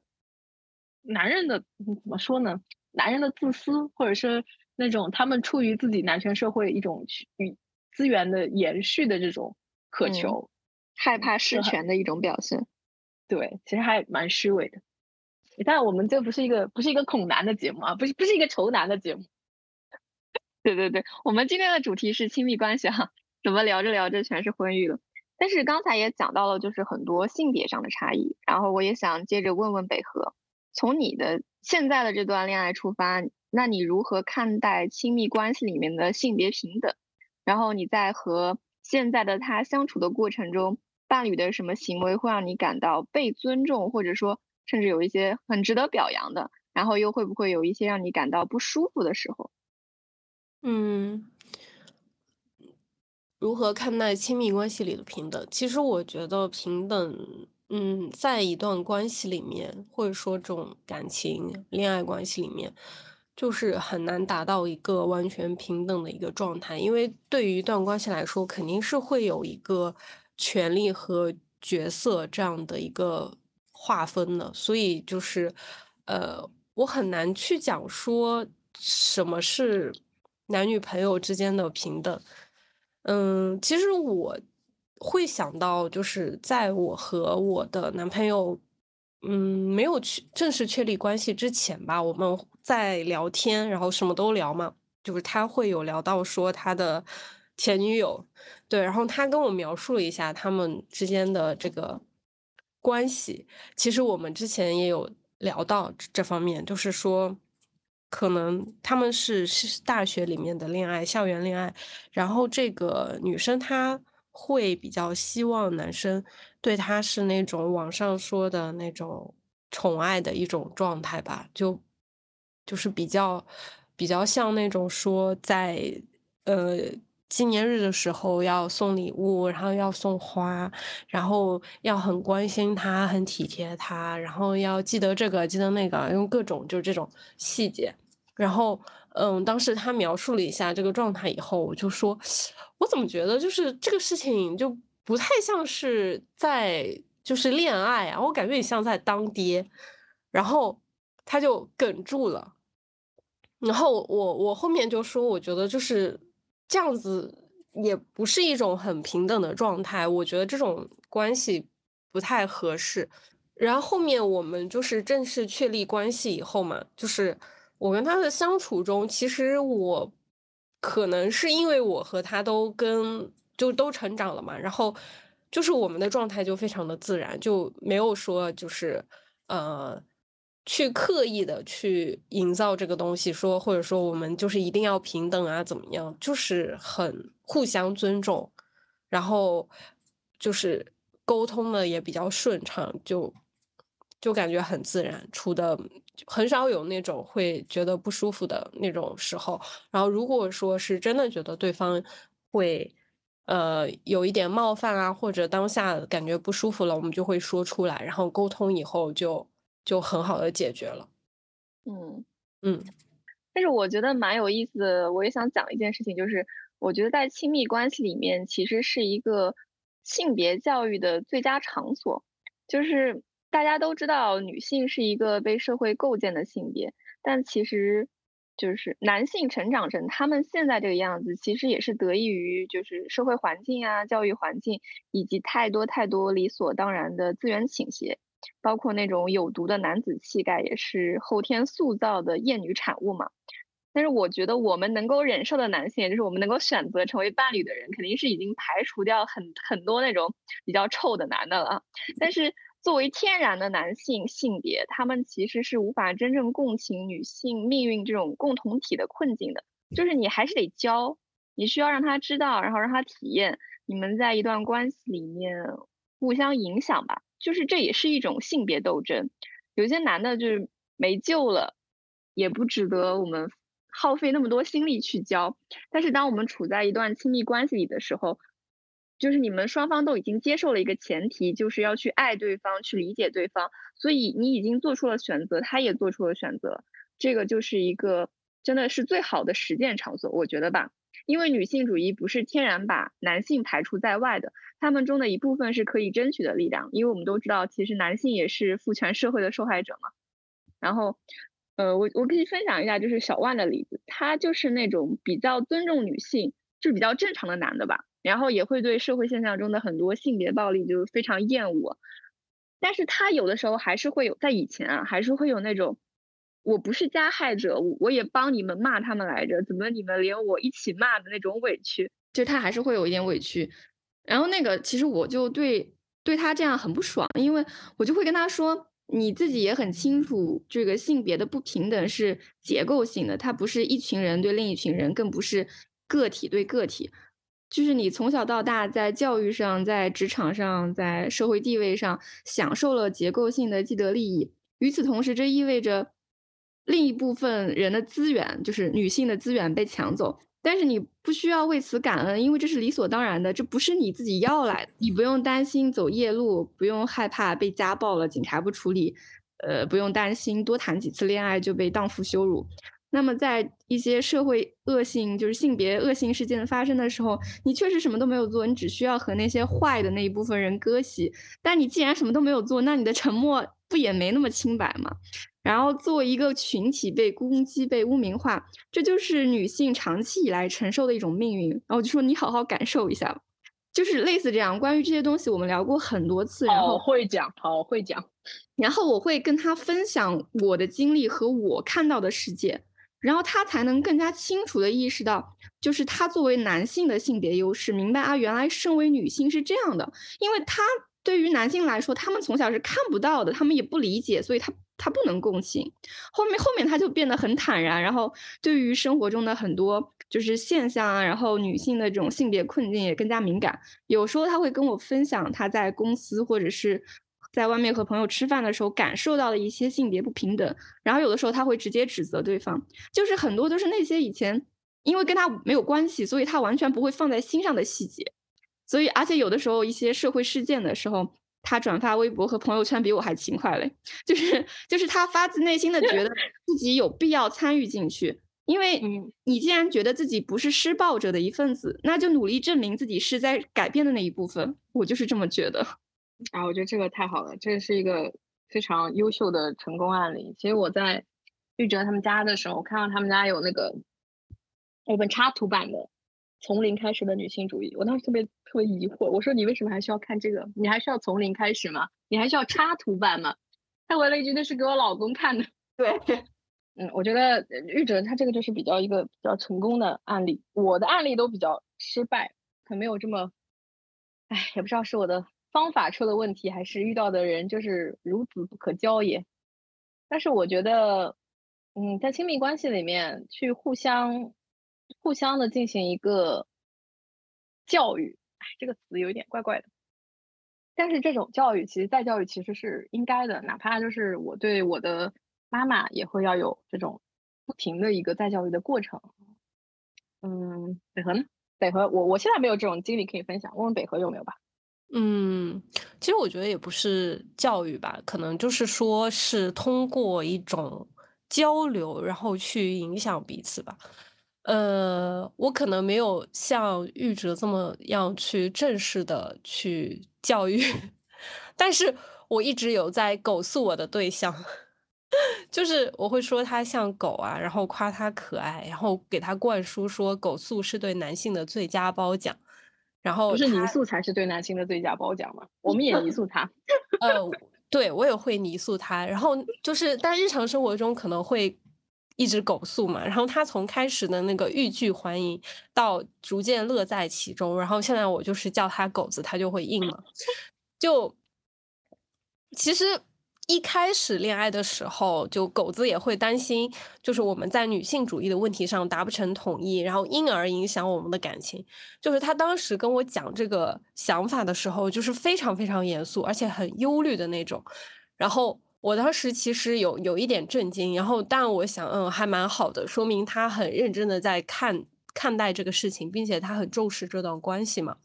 我当时就跟他说：“我说女性主义没有你想的那么难。我一直认为女性主义是自我认领的，你自己是女性主义，你就是。然后我说，其实这个歧视的形态非常多，就是多种多样、千变万化。但是如果你可以把人当做人来尊重，那你就是个好人。对，就是这么直接的发了好人卡。然后我就对他说：我说以我对你大道至简。”对，我说我以我对你的了解，你肯定不是那种很恶臭的男人嘛，对吧？就是现在好多事情，就是大家会把这种社会道德的问题去复杂化，就是想小到一个呃很很细微的细节，但是其实就是不不重要。我觉得最主要的是一个人他有作为作为一个人去尊重其他人，这是最重要的。然后。其实思想和这个思维，还有各种对性别的想法，都是会改变的。然后在我们的日常相处中，在我们沟通交流的时候，我觉得我跟他都会去更新我们的认知。我。嗯，我在刚开始恋爱的时候，有朋友就会说啊，你你谈的这个对象肯定是一个对女性主义、女权理解的非常透彻的男性，肯定非常支持女权、认认知非常好的那种。呃，我说不会啊，他就是一个普通的男人，就是，但他是那种正常人，就是我不知道大家理不理解，就是，呃，我我我觉得，当我有时候觉得非常绝望，我觉得啊，这个社会不行，然后我对人类非常失望，觉得不如小行星撞地球的时候，你突然会意识到，你身边还是有这种正常人的。这种正常的概念，其实可以是朋友，也可以是你的伴侣、家人，甚至是你的猫啊。就是你可以从这种绝望的情绪里喘一口气。我觉得这就是亲密关系的意义吧。就从我最开始对男性破口大骂，也会偶尔冒犯到我的对象，但是他现在已经完全无所谓了。他非常清楚的知道，就是我骂的那些男性不是他。我骂的那种社会上的不公平，对性别的不公，其实并没有去针对他。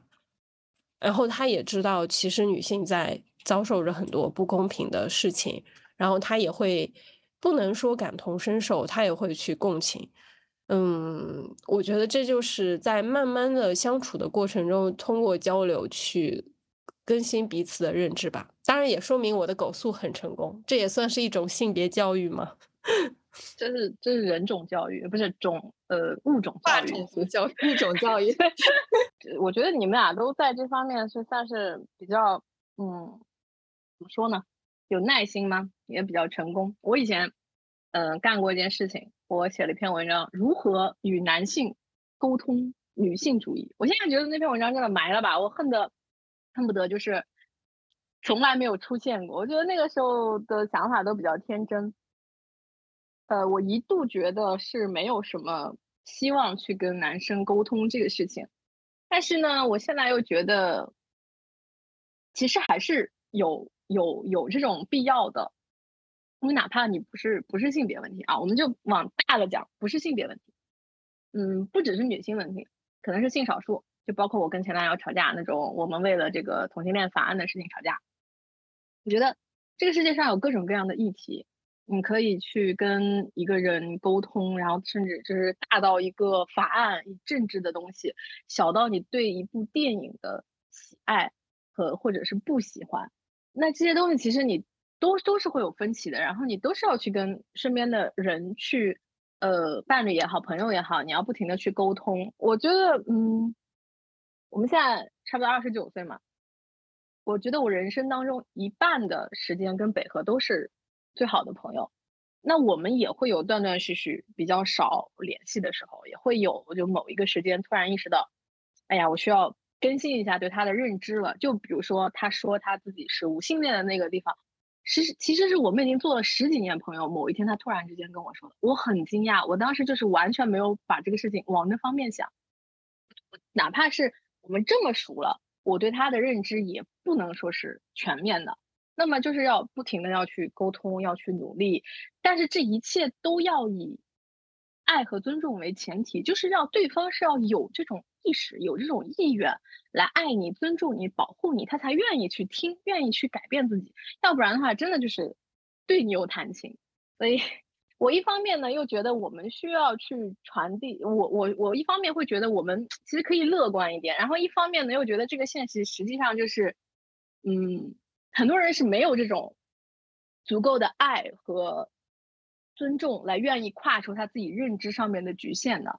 然后呢，很多人就是会，很多女孩子在亲密关系里面的时候，就是会有一点自欺欺人，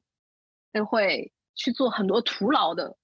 努力。你要去认识到，这是不是一段值得你这样去努力、去交流、去互相让对方成长的一段关系了。嗯，我自己是反正很久没有遇到了。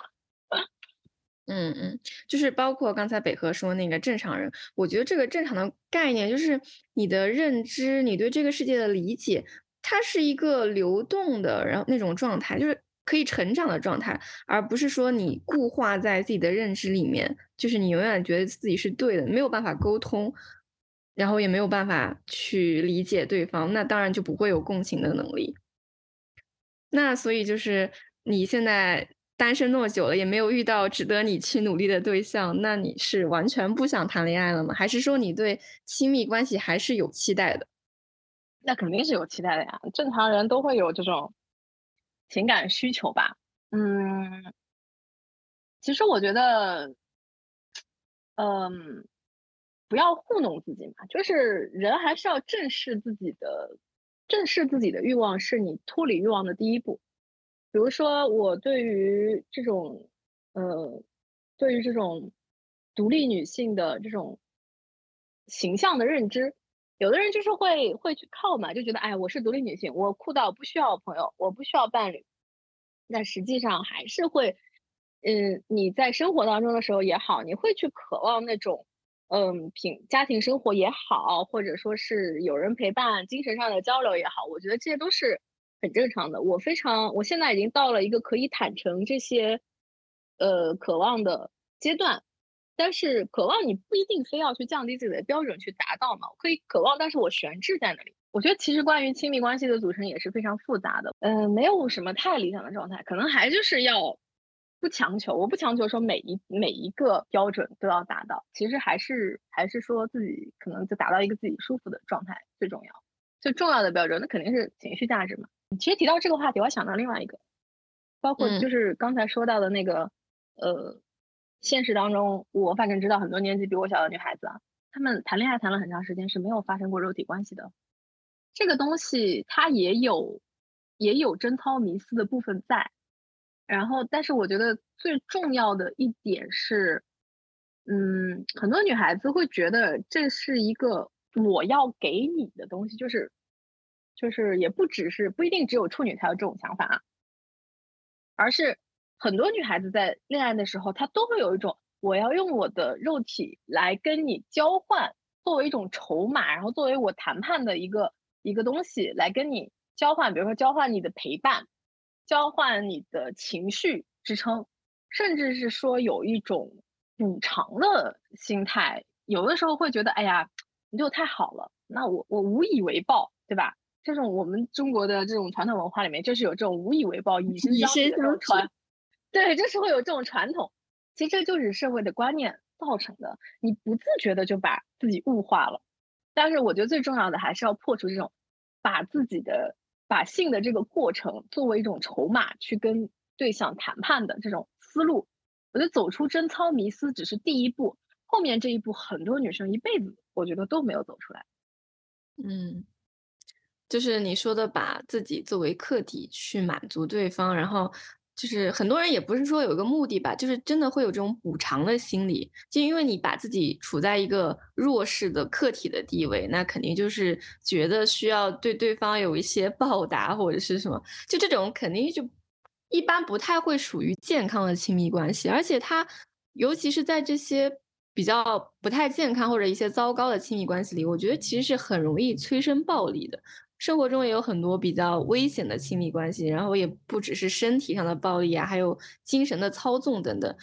女性在这种危险，呃，在这种危险的亲密关系里面，往往是受害者，有的时候很难意识到，更多的时候就很难走出来。你们觉得危险的亲密关系一般具有什么样的特征？我觉得最可怕的就是那种暴力倾向和暴力行为。家暴只要有一次，就会有无数次，就是包括我认识的人的一些家庭的情况或者他们的遭遇来讲，就是如果对方有这个暴力的倾向，或者他已已经打过你了，或者说他有一些那种呃暴力的行为，就就两个字：快跑。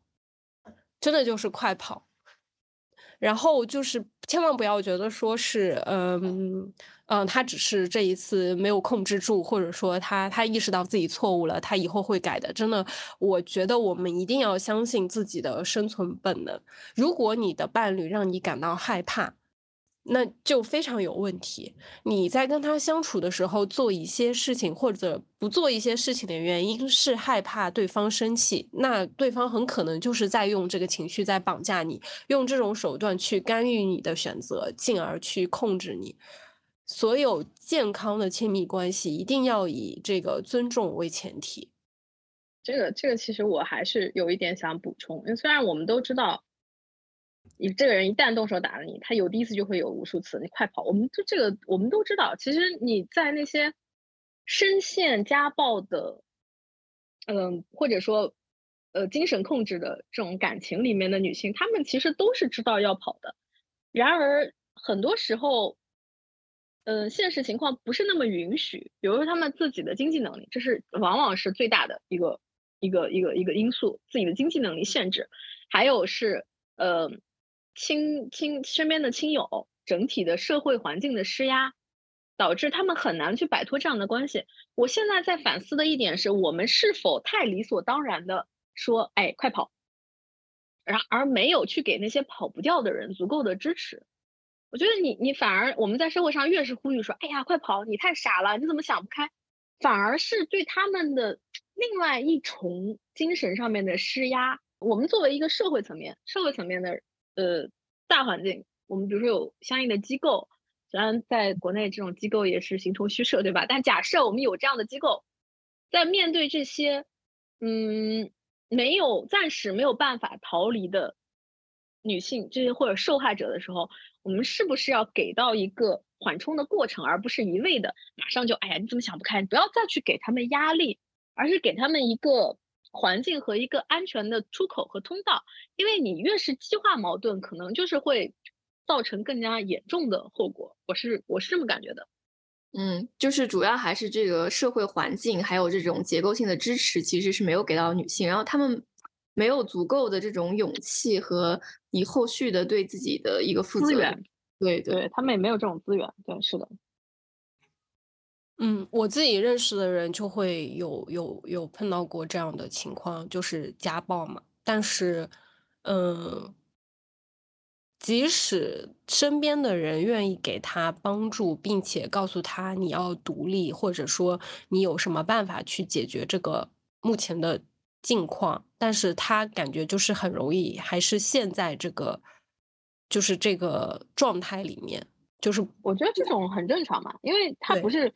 它不是一天形成的，暴力和精神控制都不是一天形成的。其实，受害者认识到自己是一个受害者，也是需要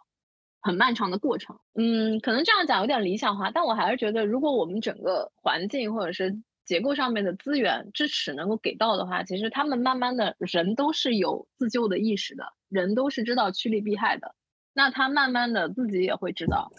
我可以走，我可以离开，很多。家暴的受害者，或者是精神控制的那种有有害的关系里面的受害者，他没有办法离开。最深层的原因是他不信任有一个逃离的出口。我觉得建立这种信任就是非常非常漫长的过程。我作为个人来讲的话，我只能说不再去责怪这些受害者，你们为什么就是不走？为什么就是想不开？是这样。嗯，有一些人可能他会觉得这是自己的选择，所以他就要去呃承担。就尤其是我们很容易陷入一个自己的选择要自己负责这样的一个逻辑里面，所以就会很难去承认自己真的是一个受害者，并且想要去从这种状态中去脱离出来，也会有这样的情况。但是我觉得，嗯，不要，就是选择是一方面，但是另一方面就是在这个选择背后，就是如果受到了伤害，就是确实是一种伤害，就是要去还是快跑。对，要要去要去认识到，然后就是对对对，对，还是不要自欺欺人。对对，而且它会有可能会引发更大的危险，比如生命上的危险，什么都都是很普遍的现象。对的，其实我是，但是就是刚才呃，五荒说，就是我们不要去指责受害者，我们不要去给他们压力，而是支持。我觉得这个是很很正确的一件事情。其实，但是我是觉得在一些就是我们不要说那么就是深层，或者说就是在环境没有那么足够的条件下的一些情况，就是在一些比较日常的亲密关系中，其实我是觉得这种暴力啊，或者是这种有害的关系，它其实还是会有一个信号，就是你还是。可以及时走出来。有些，比如说我之前一个朋友跟我说，她跟她前男友在一起的时候，就那个前男友对她也很好，然后平时也就是很尊重他什么，他们从来没有发生过肢体冲突。但是是有一次，她看到那个男朋友在打猫，他也不是无缘无故打，就是那个猫把他弄疼了，然后他就是真的就是非常暴力的，就是那个动作幅度非常大，直接把猫给甩到地上了，然后就是。对，然后他当时就抱着那个猫上医院了，然后当然也没有发生什么太严重的后果，但是他就那一下子就让他觉得，如果你对猫有这种就是暴力行为，你没有办法控制自己，那他那他自己也会成为以后这样一个对象。我觉得其实还是有信号的，看男人对小孩，不一定是自己的小孩，对别人的小孩，看男人怎么对小孩，看男人怎么对待服务行业的人，看男人怎么对待弱者。对因为你在他眼里你就是弱者，然后当他他怎么面他怎么怎么怎么怎么处理跟别的弱者的关系，他就怎么他就会有一天会怎么处理你。我觉得其实这些都是有迹可循的。嗯，是的。那那对于北河来说，就是呃，区别于不健康的亲密关系，因为你现在这段感情关系，我觉得应该是很理想的亲密关系。那对你来说，好的亲密关系到底意味着什么？你怎么看待就是亲密关系里，呃的自己和伴侣？嗯，现在这段感情应该对我来说是一个比较理想的状态吧。就是，呃，其实我也想说是非常非常幸运的是，我遇到了很好的人。就是，嗯，我感觉，呃，遇到什么样的人，对一个人的状态和境遇来讲都是非常重要的。呃，也不是说我们一定要擦亮眼睛去，就是找到很理想的人吧。就是，嗯，就是说，如果你遇到了跟自己很合得来的人，还是要抓住这个机会。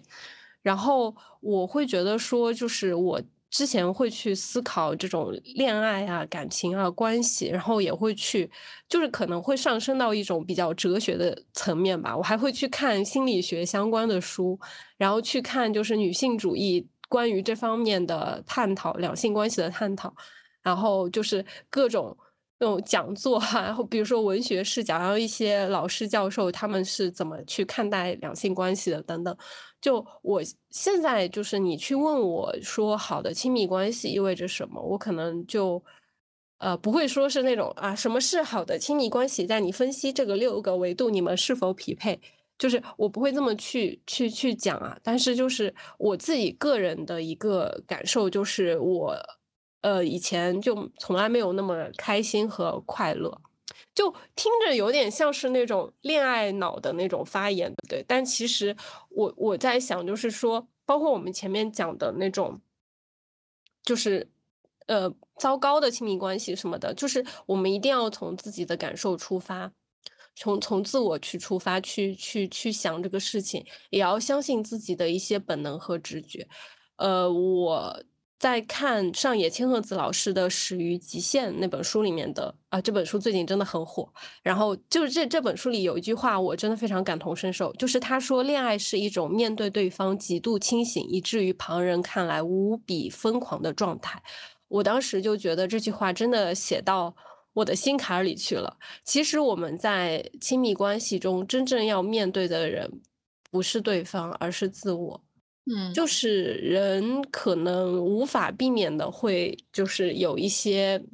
面具吧，可能要戴着面具去生活，然后出于各种目的，嗯，但是我觉得在这段关系中，我是真的在做自己，而且我的快乐就是非常的真实，我不需要因为去维护这段关系而去说我要戴着面具，或者我一定要我这样做那样做。我觉得我就是可以接受自己的一切，我没有很完美，但是我还蛮不错的啦。就是在这段关系里，我可以毫无负担的去付出和表达，然后很积极的、主动的去爱。我觉得这就是一种真正的亲密，嗯，而且，嗯，我会觉得说，在这段关系里面，我是有去更新对自我的认知，我认识到了不一样的我自己，我以前从来没有发现的，或者说是我更新了我对自己的认知。明白我自己可以去做更多的事情，或者有更多的想法，就我会觉得这是一个比较好的亲密关系。嗯，那那你呢，吴黄？你觉得亲密关系对于现在你这个阶段的自己重要吗？就是对于我们来说都是异性恋的亲密关系，那你觉得这种类型的亲密关系是可以被其他的类型取代的吗？比如说友情？肯定啊。我觉得你你来问这个问题就很妙。我觉得你你你你这个人，你就一大半的承担了我目前的大部分的情感需求。你们俩吧，我觉得你们俩就已经承担了百分之八十了。嗯，但你要说能取代，那肯定不能取代，因为你们本身有自己的恋人和配偶，对吧？嗯，对于现在这个阶段的我来说，我觉得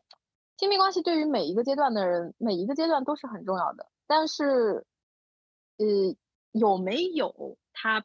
并不只是，并不单纯只是有没有的关系，因为你脱离了亲密关系，你依然可以去思考这个东西，你可以从过去的经验和呃想法当中去总结，然后去去进行一些反思，然后去关照自身，去看一下我这个人成长，从一段一段的感情当中，我觉得这个东西是它一直都很重要。那嗯，而且我觉得不同的可能也不同的阶段吧。我现在我现在单身的时间比较长，然后你问我说，呃，有没有这种情感需求？你一定要谈恋爱？我肯定说没有啊，我过得挺好的，而且非常的忙碌，我甚至都没有时间去去考虑这个问题。但是某一天，如果我遇到了一个人。然后一下子就老房子着火哇！一下子轰轰爱的轰轰烈烈，然后那个时候你再来问我的话，我肯定也会觉得，我肯定又觉得恋爱的这种亲密是不可替代的，对吧？我觉得 还很年轻，而且性别也不要卡的这么死，说不定呢，这就这辈子没有过完谁都不知道的。是的，如果碰到了这样的人，千万不要错过。什么是最理想的亲密关系？我觉得我们很难给出一个答案。就包括恋爱也是这样，我一直觉得一个静止状态的爱情，它是很难说去维持的，或者说很难保鲜的。只有在这段关系里，你去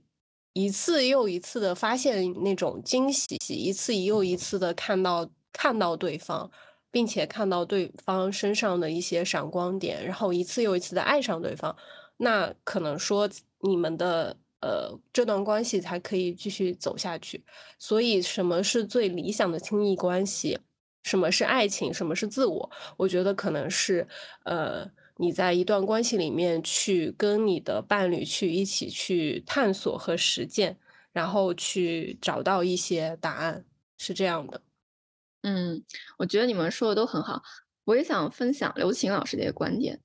爱不是一种驯服。它是一种遭遇他者的过程，就不论这个对象是异性还是同性，你愿意将自己敞开在这个他者面前，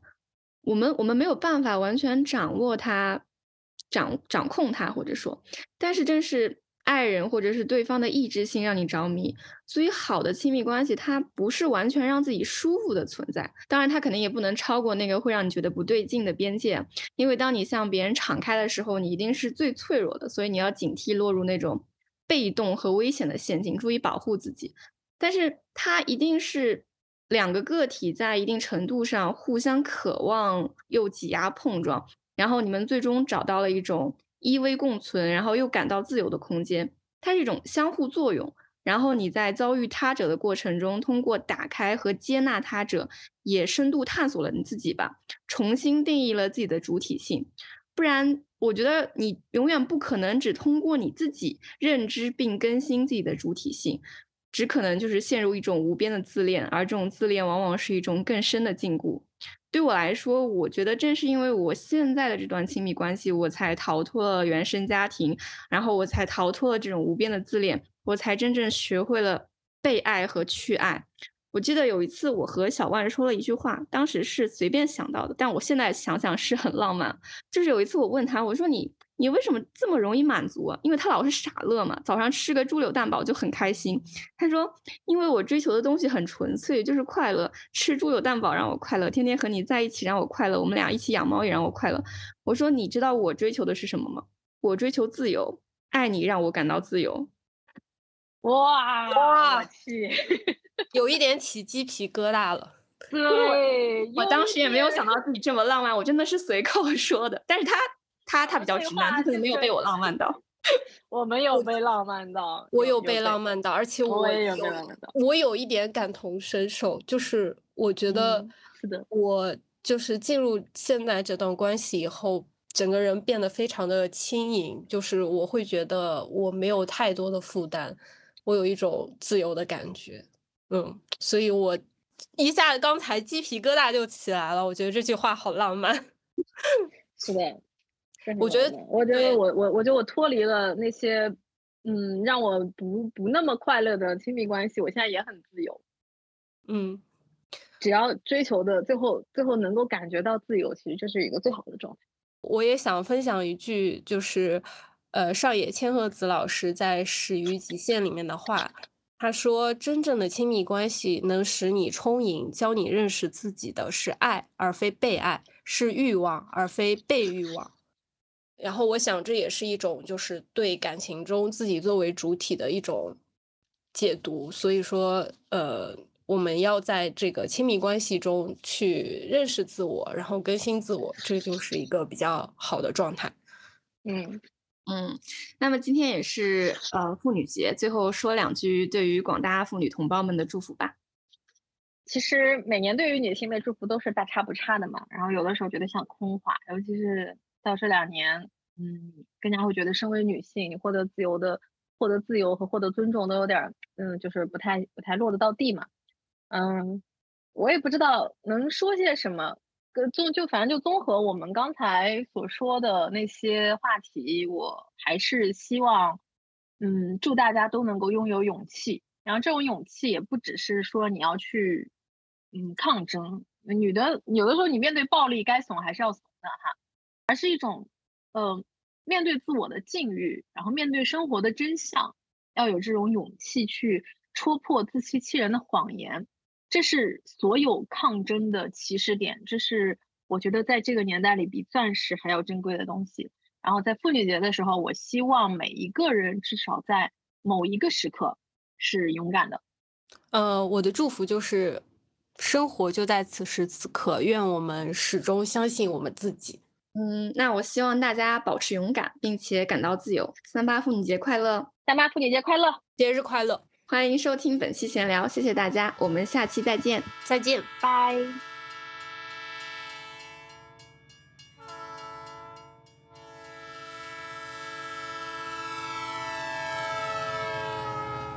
OK 了吧？OK，打板，